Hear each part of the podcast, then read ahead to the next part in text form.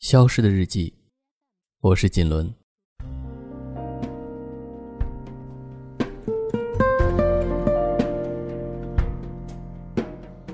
最近养成了一些好习惯，比如坚持慢跑、早睡、少食、写日记。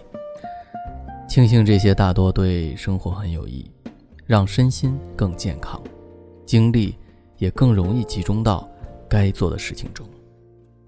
当人生在正确的轨道上，收益和效率才会比较高。但同时也有一个不太好的信号，这也意味着自己开始老了。你再也不能像一个十七八岁的少年一样，随意挥霍着健康和精力了。你现在需要小心翼翼地对待他们，呵护他们，就好像他们是新鲜的嫩芽。必须精心照顾，才会茁壮生长。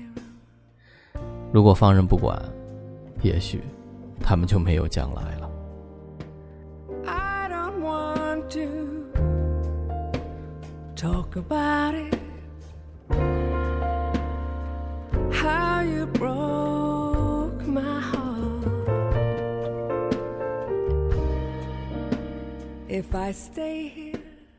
其实，年轻和衰老都是相对的概念。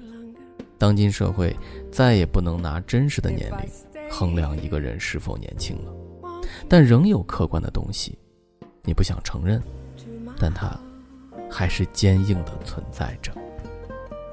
这还真是奇怪。原以为他们陪伴了你几十年，到了乘风破浪的年纪，该自由生长了，猛然发现。她们不是励志强悍的姐姐，而是怠慢不得的娘娘。